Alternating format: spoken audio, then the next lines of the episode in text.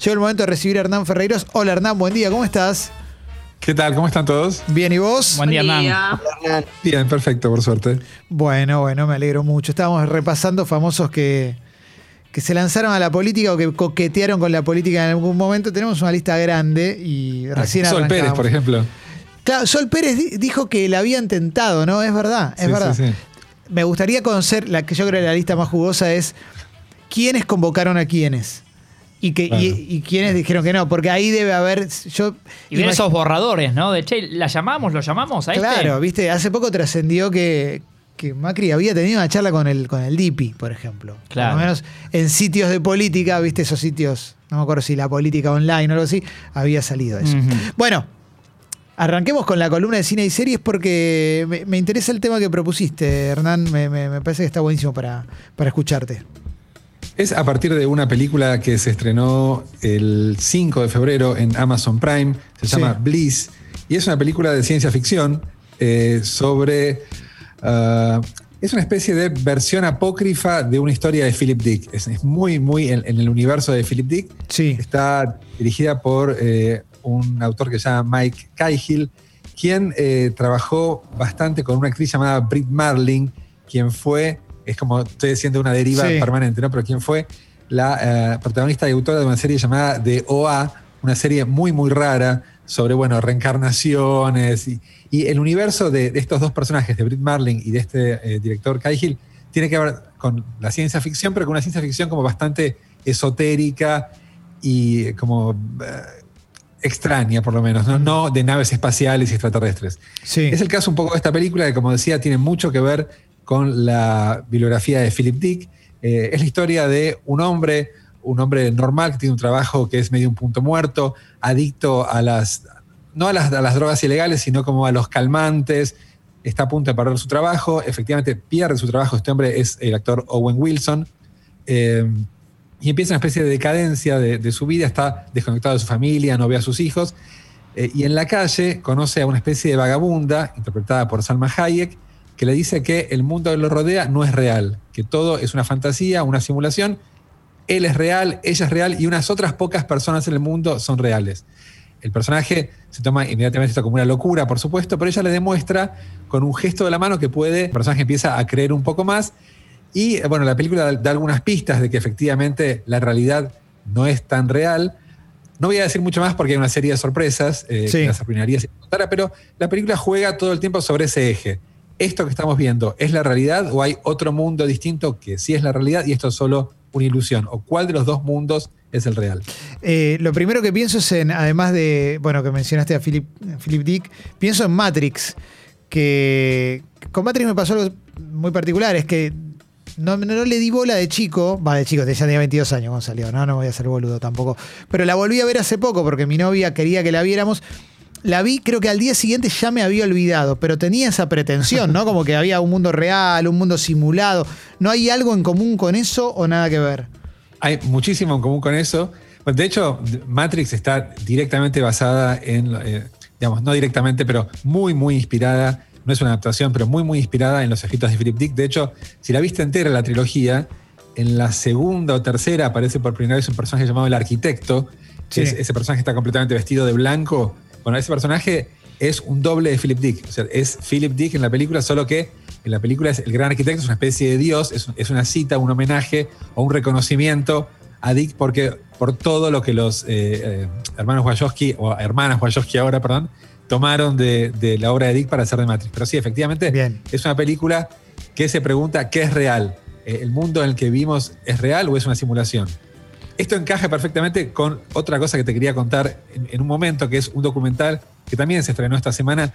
Lamentablemente, a diferencia de Bliss, que es, es de Amazon Prime, este documental se estrenó en el Festival Sundance y no puede verse legalmente en Argentina. Tenés que bajarlo de un torrent si querés verlo. Se llama A Glitch in the Matrix, o sea, como una falla en la matriz, y trata sobre personas que efectivamente creen, personas reales, que efectivamente creen que viven en una simulación, que creen que su vida es como si fuera un videojuego. Creen que ellos son como personajes en un videojuego. Un videojuego hiperrealista que está manejado por seres superiores, por personajes en el futuro, o porque, tal como en la matriz, tal como en The Matrix, el mundo evolucionó y vivimos todos en una realidad simulada. Esta gente cree realmente en eso en este documental. Esa gente, Hernán, eh, se junta, digo, eh, tiene, tiene contacto la No, una no, con no, la otra. no, no es un culto. El, documentalista junto a estos personajes, a uno muy particular, tampoco quiero decir mucho porque es una gran sorpresa lo que hace uno de estos entrevistados eh, o lo que cuenta que hizo uno de los entrevistados en el documental, así que no lo voy a decir, pero son personas que, este, que el realizador rastreó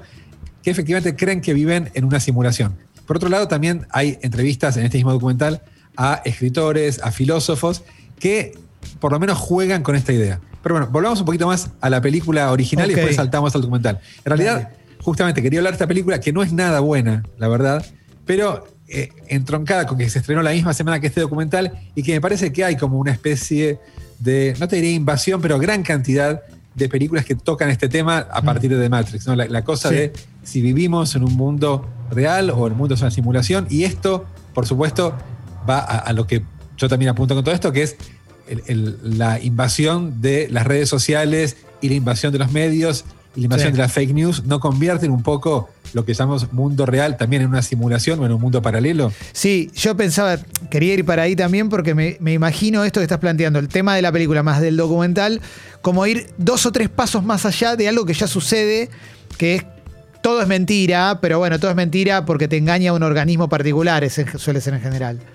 Esa, esa es una versión, pero también digo, podemos tomar estas películas de ciencia ficción, como todas las, las obras de Philip Dick. Hay millones de películas que tratan este mismo tema, desde El Mago de Oz, que presenta una realidad también como medio ficticia, películas como Existence, El Piso 13, El Vengador del Futuro, Dark City, Avatar, películas que muestran una realidad simulada que no es la real. Y podemos tomar esto como una metáfora de un mundo totalmente permeado por los medios masivos, Sí. y por las redes sociales, en los que nadie sabe exactamente qué es real. ¿no? Vos si te informás por Twitter, ¿qué sabes qué es lo que pasó? ¿Sabés lo que te dicen en Twitter? Y Sí. si seguís algunas cuentas, vivís en una burbuja, y si seguís en otras cuentas, vivís en otra burbuja, tal como se ha hablado mucho por justamente los algoritmos de Facebook, Sí. que solo comentan a gente, solo conectan a gente con otras personas que piensan igual, en consecuencia, todos piensan que ese pequeño mundo en el que viven es el mundo real y otra burbuja piensa que ese pequeño mundo en el que viven totalmente opuesto es también el mundo real. Pero volviendo a la representación metafórica, todo esto que es esta película, la película, bueno, insisto, eh, tiene mucho de, Philip Dick en esta cosa de que presenta un mundo y empieza a dudar, empieza como a horadar ese mundo, a preguntarse de manera paranoica si ese mundo es real o no, y si es también el otro mundo que se muestra es eh, el mundo real o, o no, si efectivamente cuál de los dos es, es la realidad. Esta es la pregunta de la película. El problema que tiene la película es que más allá de esta pregunta interesante y más allá de la cita a Philip Dick, no está demasiado bien realizada y las actuaciones son abominables. Para mí, Owen Wilson es un actor que en comedias me parece que rinde, sobre Sí. todo en películas de Wes Anderson. En drama me parece que hace agua. Y Salma Hayek es, es un delirio. O sea, es, es imposible. Es una de las peores actuaciones que vi en mi vida. En consecuencia, cada vez que aparece, quiero que se vaya y quiero sacar la película. Y me hace muy difícil seguir viéndola. Eh, Para, esta es la película, este es el tiro que tenía Owen Wilson como para pasarse definitivamente al drama y mostrar que era serio y no salió bien. No, no creo. Es una película muy menor esta para Ah, Amazon. Eh, aparte ya había hecho otros dramas Owen Wilson. En este caso me parece que eh, es de las peores actuaciones que le vi y sobre todo Salma Hayek que hace como una especie como de latina, eh, ese, ese cliché de la latina locada Sí. eh, que es, es irritante todo el tiempo que está, está en cámara. Pero bueno, ese es el problema de la película. Para mí es difícil de ver por eso, sí. Toleré 15 minutos. Eh, dije, mirá que yo miro cualquier cosa, como que no, no es que tengo un, un ojo demasiado crítico. Y dije, a ver esto, y llegué a una escena, o sea, 15 minutos literal, como que dije, no, bueno, pero son dos actores muy conocidos, como "Tien- algo tiene que pasar que por lo menos me entretenga, ¿no? Que, y no pude, no la pude ni, ni ver más o menos ¿Hasta dónde para ver llegaste más o menos? A la escena del bar. Ah, bueno, claro, es conocen. cuando, cu- cuando se Sí. conocen y cuando ella le empieza a decir que el mundo real o lo que toman por mundo real no es real. Sí. De ahí es cada vez un poquito peor. Pero insisto, me parece que la idea central de la película está bien y me parece que la traigo a colación básicamente porque se entronca con esto que me interesaba hablar de eh, la idea de que eh, la realidad es porosa, permeable o que la realidad no es la misma para todos, ¿no? que es, perdón, exactamente el mismo tema que toca este documental llamado A Glitch in the Matrix, que se estrenó justamente la misma semana que esta otra película Bliss y toca el mismo tema exactamente. El mundo en el que vivimos no es el mundo real, el mundo en el que vivimos es una simulación, solo que desde el lado del documental, algo bastante más inquietante. Los que creen que viven en una simulación en el documental, no sé cuánto se puede contar y cuánto no, ¿qué tipo de simulación creen que es? ¿Creen que es una simulación orquestada por medios o piensan que es una simulación, no sé, cibernética de computadoras, Es- de- virtual? La, la mayoría, la mayoría son gamers. Sí. El documental es, es- es- es muy interesante. Está dirigido por eh, una persona llamada Rodney Asher, quien hizo otro documental llamado Room eh, 237, que es, eh, no sé si lo viste. El de Stanley Kubrick. que Claro, es el que compila todas las interpretaciones más alocadas sobre The Shining, sobre el resplandor. Y es muy, muy divertido. Sí. Hay gente que dice que El Resplandor es una película sobre el exterminio de los aborígenes norteamericanos. Bueno, porque en un momento aparece una lata de tomates con la cara de un indio y el hotel está sobre un cementerio indio. Bueno, hay como las teorías más eh, extrañas, extravagantes, alocadas sobre eh, 2001 están compiladas, para 2001, sobre The Shining, El Resplandor están compiladas en esta película. Y este es el segundo documental de este realizador que está completamente hecho con imágenes, con imágenes virtuales. Eh, no hay nada tomado por cámara, sino que cada entrevista está hecha por Zoom, por ejemplo, y los entrevistados están mostrados como con avatares de videojuegos. O sea, no, no es su cara real, sino que parece un personaje de videojuego cada entrevistado, que su voz y lo que cuenta sí es real. Eh, lo mismo cada vez que se muestra algo del supuesto mundo real, son imágenes de Google View. ¿no? Y, y- y te- también las imágenes de Google View, viste de cuando vos como que tratás de, de hacer un zoom demasiado grande, empieza Sí. como a deformarse la Sí. imagen y parece como que entraras en un bloque de tierra o algo parecido. Bueno, hay mucho de eso también, pero todo lo que se ve en este documental es digital, digamos, no hay nada tomado directamente por cámara, justamente para enfatizar esta idea de eh, la simulación o si vivimos o no en un mundo programado por computadora. ¿Y no te agota eso? ¿No te agota eso? no, Hernán, no, para? No. para nada, porque hay, hay mucha variedad de imágenes, hay mucho también de, de animación.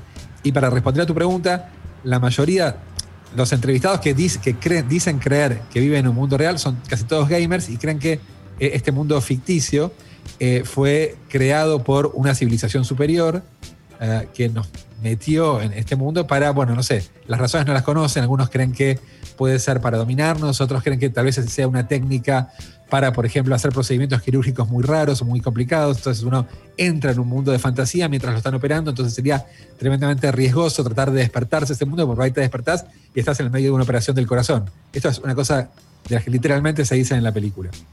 Bueno, me, me interesa ver, me da curiosidad. La, la de Owen Wilson no, pero esta me da curiosidad verla. Qué sé yo, no, no soy muy fan de estas teorías igual, pero, pero el- conocer a los personajes sí, me, me copa. Los personajes son, son digo, personas ah, que vos por ahí le ves un poquito por dónde vienen, eh, son- pa- parecen un poco frustrados, frustrados con su propia vida, eh, fanáticos de los videojuegos, ¿entendés? Por Sí. dónde pueden haber llegado a esta idea. Pero al mismo tiempo hay filósofos o escritores que también juegan con esta idea y lo presentan desde un, punto de vista tal vez más lógico. Y una de las ideas que se presenta en el documental es, efectivamente dicen, sí, en algún momento la tecnología se desarrolla lo suficientemente, puede crear un mundo que sea indistinguible del mundo real. ¿Y quién nos dice que eso no sucedió ya y que no estamos viviendo efectivamente en ese mundo indistinguible del mundo real, que la tecnología real está 5.000 o 10.000 años más avanzada que la nuestra? Por supuesto, no hay ninguna prueba de esto, pero lo que dicen los tipos es que tampoco hay nada que lo desmienta.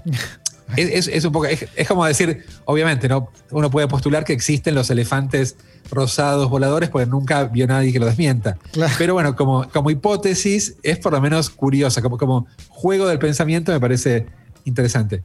Y sobre todo porque me parece que se entronca no solo con las ideas de, de Philip Dick que veníamos hablando desde el comienzo. Philip Dick es un escritor de ciencia ficción eh, que escribió sobre todo a partir de los años 50, murió en el año 82, poquito después de que se estrenara Blade Runner. Creo que ni siquiera llegó a verla estrenada. Blade Runner es una película basada en un libro de Philip Dick llamado Sueñan los androides con ovejas eléctricas, pero tiene poco que ver con esa novela. Sin embargo, fue la película que puso en el mapa el nombre de Dick y después Dick se hizo realmente famoso y sus novelas empezaron a cotizar en el cine a partir de otra adaptación de uno de sus cuentos que fue El Vengador del Futuro, Sí. la película con Schwarzenegger, que también trata exactamente lo mismo. El Vengador del Futuro es sobre un obrero que empieza a fantasear con la idea de irse a Marte, de tener una, aventura en Marte, entonces va a un lugar donde implantan recuerdos, entonces quiere que le implanten el recuerdo de una aventura en Marte. Cuando empieza ese procedimiento, algo falla, se dan cuenta que este hombre ya tiene un recuerdo implantado y a partir de ese momento empieza una aventura del personaje en Marte. Entonces te preguntas, ¿lo que estamos viendo es una aventura real del personaje en Marte o es que le implantaron el recuerdo que él quería que le implantaran? Entonces está nuevamente cuestionada qué, qué cosa es real. De hecho, el, el cuento se llama Podemos recordarlo todo por usted. Ese es el Todo nombre por usted, original. sí, sí. exactamente. Sí, y Minority Report creo que también está basado en un cuento de él. o en una También es un cuento de Dick.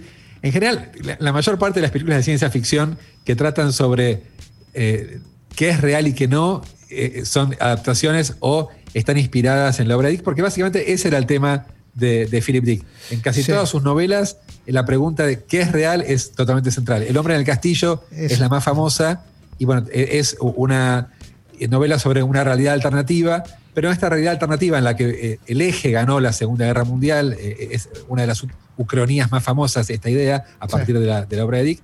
Dentro de esa historia hay otras realidades, por ejemplo, alguien escribe un libro donde fue Inglaterra la que ganó la Segunda Guerra Mundial y el otro personaje consulta el I Ching que les dice que la realidad en la que viven no es la real, es ficticia. En fin, hay como muchas realidades alternativas que confluyen en, en- en esta historia del hombre en el castillo, que es una historia de Dick, que como decía, su tema central es esto, ¿qué es real o es el mundo que se nos presenta ante los ojos real o es una simulación para intentar controlarnos? Y me parece que esta pregunta de si el mundo es una simulación para intentar controlarlos, controlarlos, se entronca directamente con lo que nos podemos preguntar hoy sobre las fake news o sobre Sí. los medios masivos o sobre las noticias de todos los días, ¿no? La Son idea, la idea de estar para controlarnos está, es, es central en esta época para muchísima gente. Exactamente, sí, sí. Eh, es es lo, lo- lo primero que uno piensa a partir de la fake news, ¿no? Eh, Sí. ¿Quién está diciendo esto? ¿Por qué? ¿Qué pretende? ¿Qué, qué pretenden lograr? ¿Qué pretenden lograr nosotros a partir de esta serie de mentiras? Sí. Así que me parece que todo esto es eh, absolutamente actual. La idea de eh, la realidad como simulación empezó, bueno, es, es tan antigua como la filosofía. De hecho, el famoso mito de la caverna de Platón plantea justamente eso, ¿no? El, el mito de la caverna es, bueno, un- una idea clásica. Eh, Platón dice que la realidad eh, es, es- es- es una alegoría, ¿no? Son personas viendo en una caverna el reflejo de lo que pasa en un mundo que está detrás de ellos Sí. uno logra liberarse y ve este mundo, que por supuesto es muy distinto al mundo de las sombras al que estaban acostumbrados, y como que entra en un nivel superior de eh, aprendizaje o de conciencia. Eh, y Platón supone que la realidad está escalonada de esa manera, ¿no? Como en diferentes escalones o diferentes niveles de, eh, digamos, está por un lado el mundo sensible, que es esto que los, ven los personajes en la caverna, y después el mundo ideal, donde existen las ideas como objetos sólidos. ¿no? Lo- bueno, no voy a entrar en los sólidos platónicos Sí. porque es algo complicado, pero bueno, básicamente digamos que desde Platón existe la idea de que hay otra realidad que es más real que la que vivimos. Eh, sí. No, no, no, no, no, Pensé, pensé que ibas a decir algo más. Pensé que ibas a decir algo más. Para mí es, forma parte de, de- de los temas más interesantes sobre los cuales se charla en el último tiempo y se debate en realidad como, como, un, como un problema, porque, no sé, históricamente, por lo menos la sensación que tengo yo, que quienes creían que había otra realidad no constituían ningún tipo de, no sé si peligro, pero casi, para, para la sociedad. Tengamos en cuenta que los que entraron al Capitolio hace poco forman parte un poco de, de- de- de conspiradores y demás. Creo que es algo que se agrandó lo suficiente como para que lo empecemos a mirar con más atención. De hecho, justamente por tocar ese tema que vos mencionabas, todo este movimiento QAnon en los Sí. Estados Unidos, que tiene miles de adeptos, de gente que cree que en una pizzería de Brooklyn funciona una red de pedófilos asesinos mane- maneja- manejadas por los demócratas, que tienen niños eh, eh, Sí. prisioneros bajo, bajo Central Park para justamente el disfrute de los líderes demócratas. Y de hecho, uno de estos personajes entró con un arma a una pizzería, incluso otra pizzería, ni siquiera la que mencionan, para intentar liberar a estos niños. O sea, gente Sí. que realmente vive en un mundo paralelo. Sí, totalmente. Y ahora, y ahora están. Ahora están muy cerca, digamos. Antes era como. Si querés. Se, le bajaba mucho el precio a esos personajes, ¿no? Tenían como Sí, su era- revistita de fotocopias. psicóticos sí. o, o- o- paranoicos, pero ahora me parece que la, la idea, bueno, la, la idea de que la, la paranoia eh, eh, está por todos lados, la, idea de que la realidad actual es paranoica es algo que existe hace mucho tiempo. Ah, Bueno, pará, De hecho, me Philip, acuerdo- Philip Dick, perdón, Philip Dick también, a él también le habían bajado bastante el precio, ¿no? No era un autor exitoso, no era, no, no, no, no, ganaba No, bien, nada. Te decía, hasta, hasta antes de. De hecho, durante toda su vida fue un actor, un actor, un autor muy secundario. Solo fue reivindicado en Europa tardíamente por autores como Stanislav Lem o en Francia. De hecho, por ejemplo, en el documental que te decía, Glitch in the Matrix, hay una larga entrevista a Philip Dick donde él expone sus ideas en Francia en una conferencia que dio, donde justamente dice estas cosas de que él cree que la realidad que vivimos no es real, que hay otra realidad detrás de esta.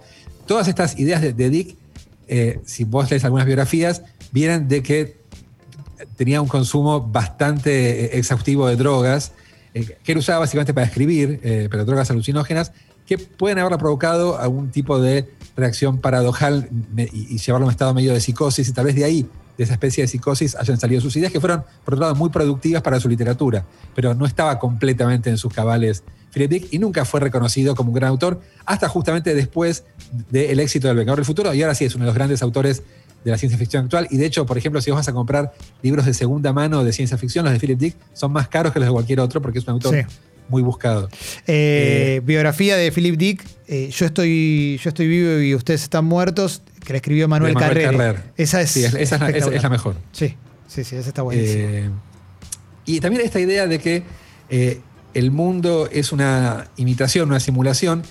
Como te decía, existe desde Platón, pero el que más la trabajó últimamente es un filósofo francés llamado Jean Baudrillard, que escribió una serie de artículos sobre la guerra del Golfo, llamado La guerra del Golfo no ha tenido lugar, y su idea central es justamente que los medios masivos crean una nueva realidad, que la guerra del Golfo que vimos, esta idea de que no tuvo lugar fue quiere decir que para la mayoría de nosotros la guerra del Golfo efectivamente no existió, sino que vimos, lo que único vimos fue una serie de imágenes televisivas que se parecían mucho a las imágenes que el cine mostraba de la guerra.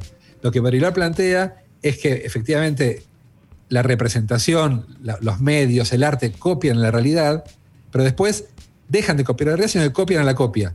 O sea, eh, él, él pone ejemplos como, bueno, las series de televisión que ah, exitosas, por ejemplo, a 24 se decía que ah, eh, algunas torturas de los soldados norteamericanos estaban basadas en episodios de 24 durante la Guerra del Golfo. Bueno, y después otras series tomaron ideas de 24 para construir sobre esas y otras sobre esas, y así, y al, hacer este seguimiento de construcciones sobre construcciones sobre construcciones, o representaciones representaciones sobre representaciones, se pierde completamente el vínculo con la realidad. La realidad queda como en un último plano y lo que hay es básicamente un conjunto de imitaciones, de simulacros, ¿no? de imitación, de imitación o de representación de representación. Eso es lo que dice Baudrillard en su obra y que, como decía antes, se entronca con esta idea de que vivimos en un mundo que no es real y que tal vez de ahí surja la idea de estos personajes que parecen alocados, que te decía estos jugadores, estos fanáticos de los videojuegos que creen que viven en un mundo simulado, por esta idea de la que todos estamos inmersos, de que lo que vemos todos los días es la representación de una representación. El vínculo con lo real está como completamente separado de nosotros. Siempre tiene algo, algo, no sé, interesante por lo menos escuchar el, postulado, la teoría, la hipótesis, lo que sea. Porque esto que decís de Baudrillard lo- también me puede venir a la cabeza de eh, cuánto tiempo que tiene este tipo para pensar eso, pero a la vez me resulta súper interesante y me parece que tiene un punto ahí y un punto como recontra válido, no me parece una pavada. Eh, y después, con, la- con las conspiraciones en general, siempre pensé que cada uno elige la que más le gusta, ¿viste? Que todos tenemos alguna con la que simpatizamos un Sí. poquito más, por lo menos, ¿viste? Como que, o, o que esta me gustaría que suceda, pero bueno, estamos en la era de la de hay algo más, hay algo más que no nos están diciendo, ni hablar con la pandemia, pero, pero me parece como disparador para, para esta columna está re bueno. Yo, bueno, antes te decía, me parece que la paranoia es una de las marcas de nuestra época y en una película ah, que a mí me gustó mucho hace muchos años llamaba Días Extraños, Strange Days de Catherine Bigelow. Sí. Un personaje di- dice, aunque no tiene mucho que ver con, con Philip Dick, bueno, tiene que ver, pero no, no está basada específicamente. Un personaje dice una frase que me gusta mucho que dice, la paranoia es la realidad a escala más fina. Y creo que, que vivimos en una cosa así, ¿no? De como de hiperanalizar la realidad, a ver qué cosas hay raras, en qué nos están engañando, qué es, qué es real, qué no es real. Me parece que eh, algo de eso eh, existe en nuestra vida. Y la, la idea también de este documental de A Glitch in the Matrix es que algo que. A Glitch in the Matrix quiere decir como una falla en la matriz, ¿no? Sí. Y algo que sucede mucho en las novelas de Dick y en The Matrix, por ejemplo, es que la idea la, la forma de comprobar si vivimos o no en una realidad simulada es encontrar fallas en esta realidad. ¿no? Totalmente. Y bueno, por ejemplo, en The Matrix lo que pasa es que un personaje tiene un déjà vu, ve dos veces al mismo gato y eso le da a entender que hubo algo que cambió en la realidad simulada en la matriz. Y es algo que pasa todo el tiempo en las novelas de, de Philip Dick. Pasan cosas raras que son como fallas en la matriz. Por ejemplo, la novela más conocida, una que se llama Ubik, muy, muy Sí. buena. Las cosas empiezan como a, a decaer, empiezan a envejecer sin explicación y eso les da la pista a algunos personajes de que están viviendo en una realidad simulada. O sea que la idea de buscar una falla en la matriz es como la forma de probar si estamos o no en un mundo, en un mundo simulado y es lo que tratan de hacer varios de los personajes del documental que te decía. Pasa que si yo quiero comprobar una teoría que tengo buscando todo el tiempo algo voy a encontrar porque voy a adaptar la realidad Claro, a bueno, mi discurso, sí, ¿no? Eso está clarísimo. Es como que yo diga, Claro. Hernán Ferreiros es masón, ponele. Entonces agarro todas tus No columnas sabía. no, y empiezo a buscar tal frase y digo, no, porque esa frase en realidad la dijo el maestre de tal lugar, como algo vas a encontrar. Por supuesto, Sí. por supuesto. Podés, podés interpretar hasta encontrar lo que vos querés encontrar. De hecho, uno de los personajes de este documental que te decía dice que en vez de vivir en semanas de 7 días, elige vivir en semanas de 12 días. Entonces arma su calendario con semanas de 12 días. Y armándolo con semanas de 12 días, cada intervalos de 3 ve que pasa algo en su vida amorosa, por ejemplo. Cada 3 días pasa algo y cada 5 pasa algo en su vida económica, ponele. Entonces vamos como marcando en este, este mapa, perdón, en este calendario de semanas de 12 días a los intervalos en los que suceden cosas en diferentes aspectos de su vida y él ve que son intervalos regulares. Entonces la, la regularidad matemática de esos intervalos le da la pista de que acá hay algo raro, de que puede ser una de estas fallas en la matriz. Eh, Me encanta. Hay, y hay muchos ejemplos igualmente delirantes.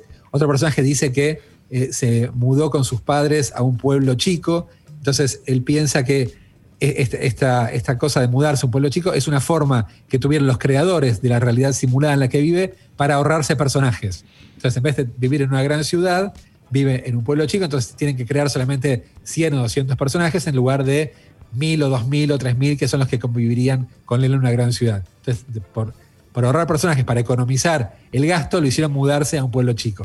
En fin, hay un montón de, de ideas como completamente absurdas, pero divertidas de estos personajes, pero me parece que a fin de cuentas, este documental habla de esto que estábamos diciendo, de que la realidad, la realidad cotidiana, ya no es algo tan accesible como lo era tal vez para nuestros padres o para la generación del siglo XIX. Que para nosotros mismos, aunque no estemos tan locos como para creer que nos mudamos a un pueblo chico para que los aliens que manejan nuestra vida tengan que hacer menos personajes, efectivamente para nosotros la realidad, lo que llamamos el, el mundo sensible, no es tan accesible como lo era hace 200 años porque está mediado por medios masivos, por Twitter, por Facebook, por el noticiero de la noche, que nos cuentan una versión de los hechos que está basada en otra versión de los hechos. ¿Cuántas veces? O sea, cualquier persona que lea Twitter Sí. se da cuenta que los noticieros están hechos con Twitter.